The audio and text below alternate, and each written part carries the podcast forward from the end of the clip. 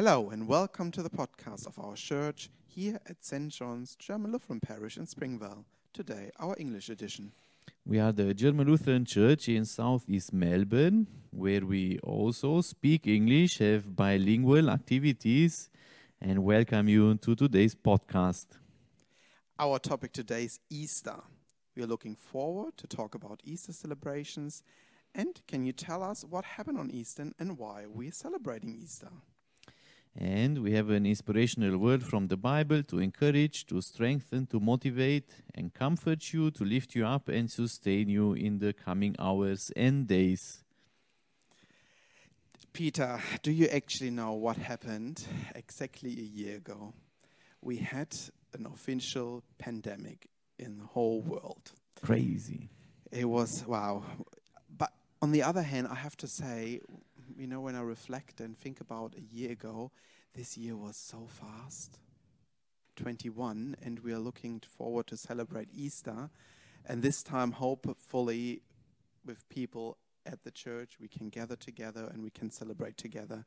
But why was Easter 2020 so different? And what mm. did we learn about something new, or what did we do different mm. actually last year? That's right, Tim. We are not the same people we were a year ago. Although we might have the feeling that nothing happened or not much happened, but I'm sure we changed in many different ways. Um, for us, we might be blessed and uh, we might say we just had a, a, a boring year, a year where we couldn't travel or we couldn't see family members or but for many people it might be actually a year after something really challenging happened. Many lost family members maybe lost friends uh, maybe lost a job and a very difficult and uncertain time lies uh, behind us. So yeah we look back on a time on a year of pandemic. Who thought that who who believed that at the beginning of uh, March last year.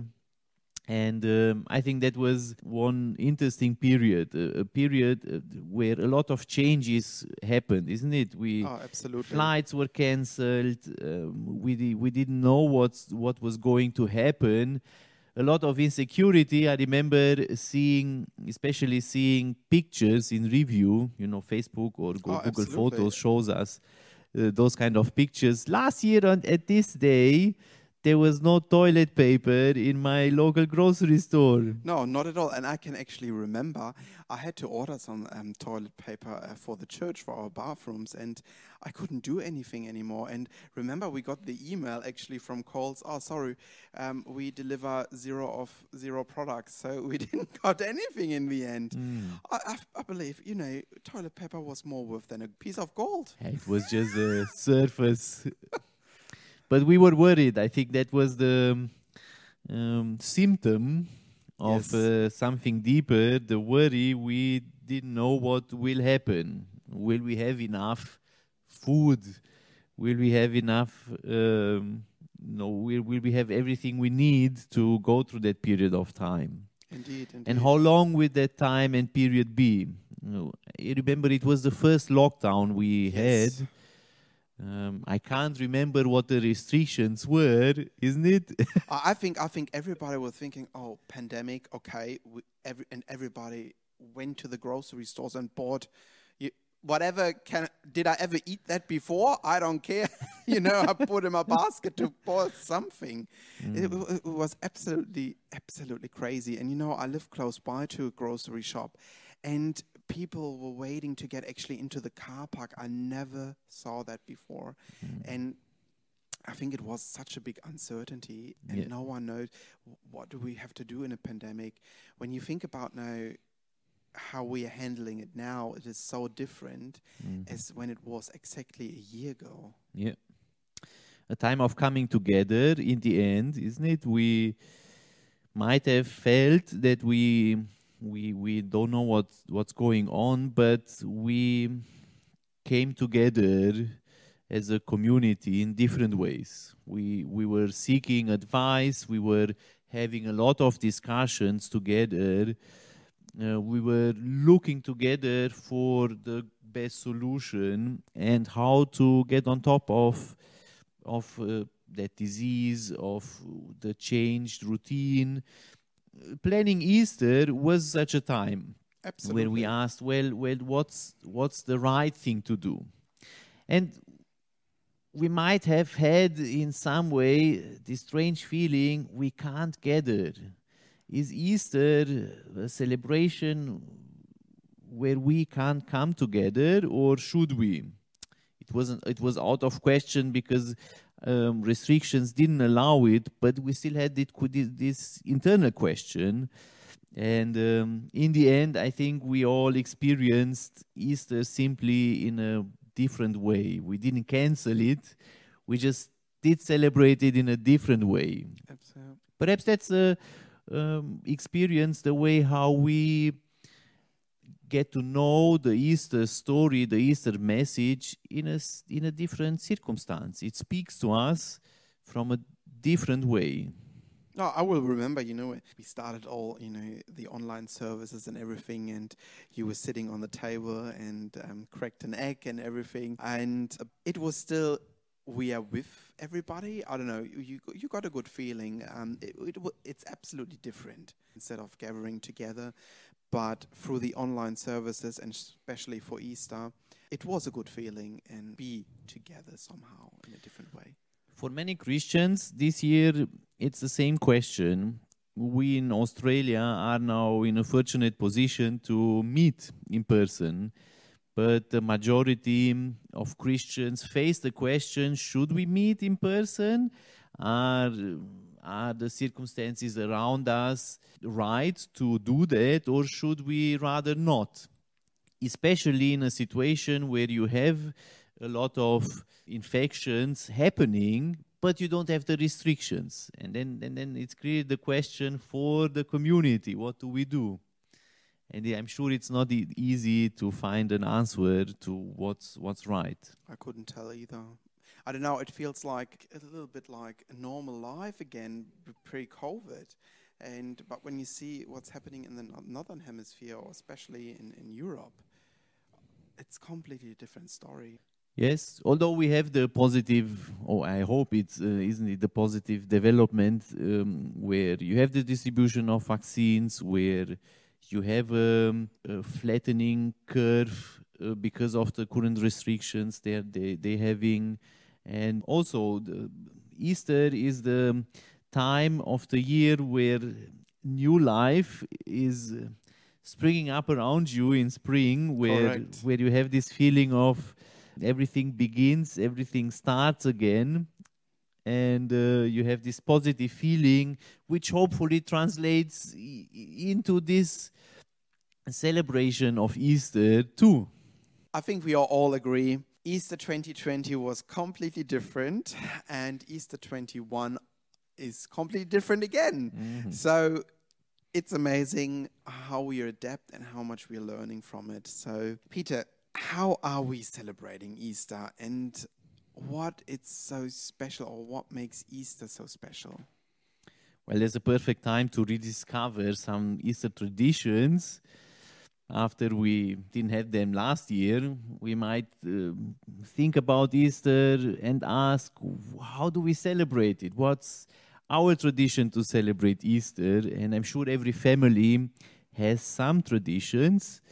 If you have, maybe you leave a comment where you share them with others because that's how traditions are Staying go- alive. Staying alive, yes.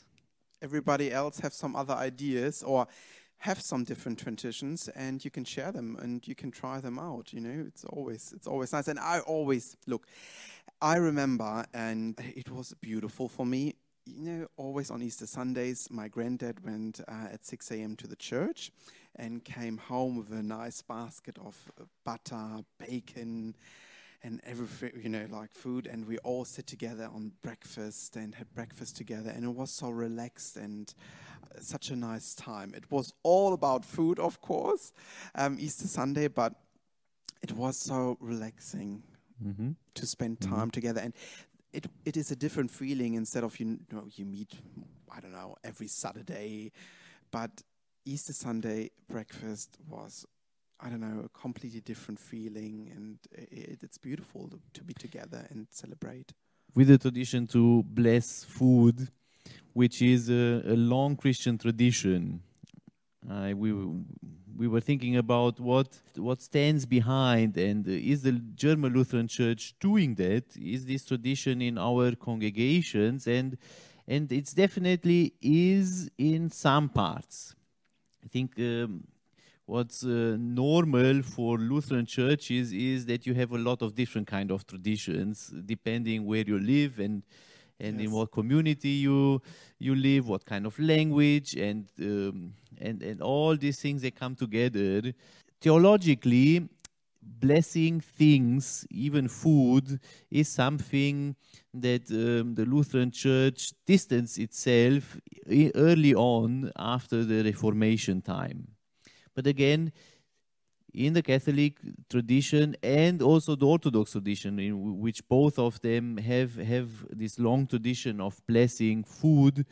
Um, it's not just about the things; it's always about what they do to us as people, how we experience the gifts we receive from God, and um, and do we perceive them as a blessing or not? And blessing food or blessing receiving the blessing on a special day, it reminds you of, of this gift you receive.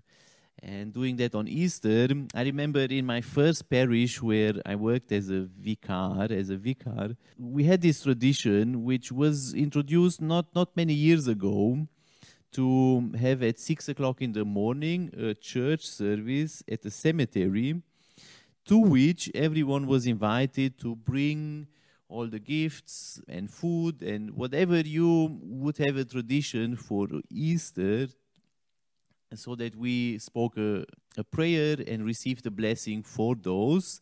And then we took them with us into our homes and shared them with our family members. I think that's a, a great tradition. It um, makes Easter morning special maybe also remembering that many Christians uh, fast during the weeks before Easter. Correct, yes. And um, perhaps an encouragement to do that, especially in the last week for Easter, in the Holy Week. Fasting is a way of to preparing yourself for a special celebration. And then the food on Easter Sunday is especially delicious and it has a special meaning after you refused or you haven't had it for a while. Such a long time. Mm. And your taste buds are completely different. True, true. Peter, what are the, the different, you know, with Easter eggs and everything? Yes. Can you tell me a little bit about yes. that? So we have Easter eggs that a Easter bunny brings. By the way, the Easter bunny is not laying usually eggs, just on Easter morning. And those traditions are all stories that mix in, in some way, some time in history, connected to perhaps a story uh, of, a, of a saint, a story coming from a specific region, and then developing into, you know, into a global tradition. Mm-hmm. Like many traditions, you then ask where, where does it come from? And there are a couple of different explanations for example for the egg why egg. Many say for example it stands as a symbol for new life just like the resurrection is uh, a way from death to new life. So is the the egg something that doesn't look alive but bears life in it? It's like the tomb that's opened when you open the easter egg or the color of the eggs which remember traditionally Easter eggs are red. They remind us of Jesus' death on the cross and the blood he shed for our sins. But of course, today we have uh, eggs in many different colors. Oh yes, absolutely. I can I can tell you actually last as I always love um, decoration and I always said oh, I don't get any white eggs I can't find white eggs and I spoke to a member of the church, Erika, and she said, "Oh yeah, I can give you, I can get you some white eggs." And I said, "Oh yes, please." Mm.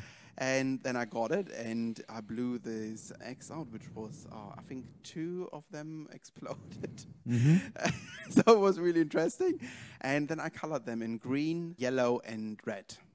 Yes. And it is so nice. I don't know. It's it's a nice, lovely tradition, and I'm happy. And I still have them, so I put them nicely back to use them again this year. Yes, yes. If you have small children, eggs and the Easter Bunny may play a different role than not having small children.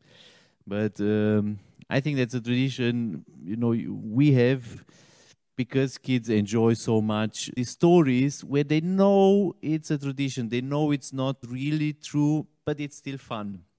At least that's the case in for in our family. Sometimes there is a little bit of insecurity. Is the bunny really laying eggs? but we clarify that and then we can enjoy Yes. the Easter hunt. But but Easter, I think, especially in the northern hemisphere, it's really like the start of something new. The spring, the flowers, mm-hmm. colors coming up. Mm-hmm. You know, you get really the sun. You get vitamin D, and you know, it's it's it's. I think also a big part of Easter, especially in the northern hemisphere. For me, another important tradition I discovered since I live in Australia is um, having hot cross buns on Easter morning. I never had hot cross buns before I came to Australia. And um, cut by they I have now uh, the, their firm place in our Easter morning Oh, that's tradition. good. What's your favorite? I The like the ones with ones? apple. Ah, with apple With and apple. cinnamon, isn't it? Apple and cinnamon, Yeah, yes. they're really good. Yeah, yeah, they're Yeah. really good. I agree. Mm. Or the original, but there are so many different ones out now. It's Yes. with hazelnut flavor and with mocha flavor. But I'm I like the traditional ones and the apple cinnamon ones. They're really nice. And again, resisting the temptation to buy your first hot cross bun right after Christmas and waiting, waiting eagerly until uh, Easter comes is a way to prepare for Easter morning. When you have, you know, you saw them for a couple of months on the shelves Oh there. yes, oh yes, it's very hard. Do I uh, buy them now? Or no, now it's too early. No, no, no, no. so it's very hard, isn't it? Are you eating them straight away, or are you putting them in the oven, or you putting butter on it? H- how do you eat them actually? Yeah, they should be hot, yes. Yes. Yeah, we to warm them up and then um, having them on the breakfast table. I I love the symbol of it also, as Mhm. as they have um, The the, cross. the it. cross on them. Mhm. It they have their their place for Easter celebration. That's good. That's good. Mhm. Oh, now I'm hungry. Yes.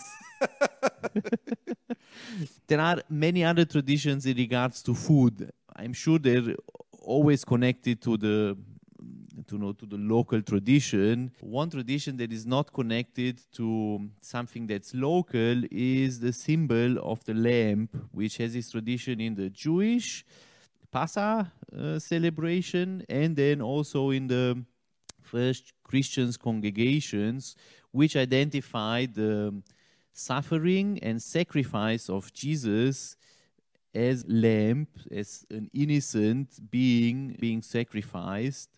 And um, that's why lamb, or having lamp at, around Easter is so, important for many different congregations and confessions all around the world. And of course, the picture of the lamp, which is in Christian art, one of the earliest pictures for Jesus Christ himself.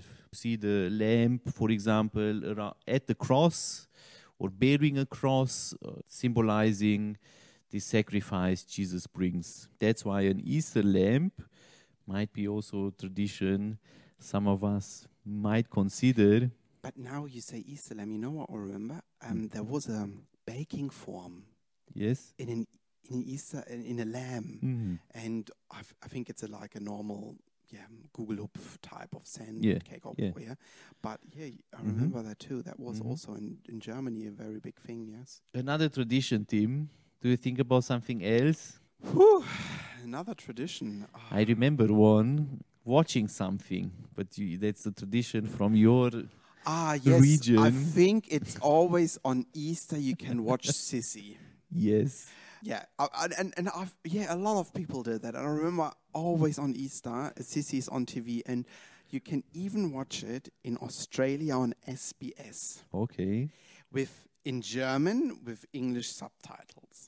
So yeah, Sissi was always on Easter. uh, yep, I remember it started on, on I think on Thursday and went over the whole weekend. Mhm. Yes, as you know, uh, which is funny. You have the Gründonnerstag, Yeah. Karfreitag, Yeah. which is in Austria not a big um, day to celebrate, Okay. and then Easter Saturday e- and Easter Mm. Sunday and Mm. Easter Monday. So the whole weekend is really. Yeah. Oh, it starts on Thursday. On actually. Thursday, yes. And I think even in Germany there are some who are closed on the day. It's it's a public holiday, Gründonnerstag. Many congregations have on um, on that Thursday an evening service with Holy Communion Yes. or a symbolized tradition of washing feet. That's especially in the Catholic Church a tradition. The Pope will do that, uh, remembering that evening. And then on Friday also is in many countries um, a day of you know a public holiday, and then through to Easter Monday. Yeah, we have even um, I think Tasmania is celebrating the Easter Tuesday, Yes, but I have I no see. idea why. yeah, yeah. That's maybe for next time discussion. We need to find out why we're celebrating Easter Tuesday. At St. John's, uh, we have also a special schedule. On Good Friday, we invite at 9 o'clock to a bilingual service with Holy Communion. On Easter Sunday, we invite at 6 o'clock to an English service, usually mm, with a special topic. And um, I love that Sunday morning service when it's still dark coming to church and uh, experiencing this change from darkness to light is um, always encouraging. And a magical moment. Yes, yes. And afterwards, we invite to an Easter breakfast in the church hall. And then afterwards, at 10 o'clock, there is the bilingual church service with Easter hunt.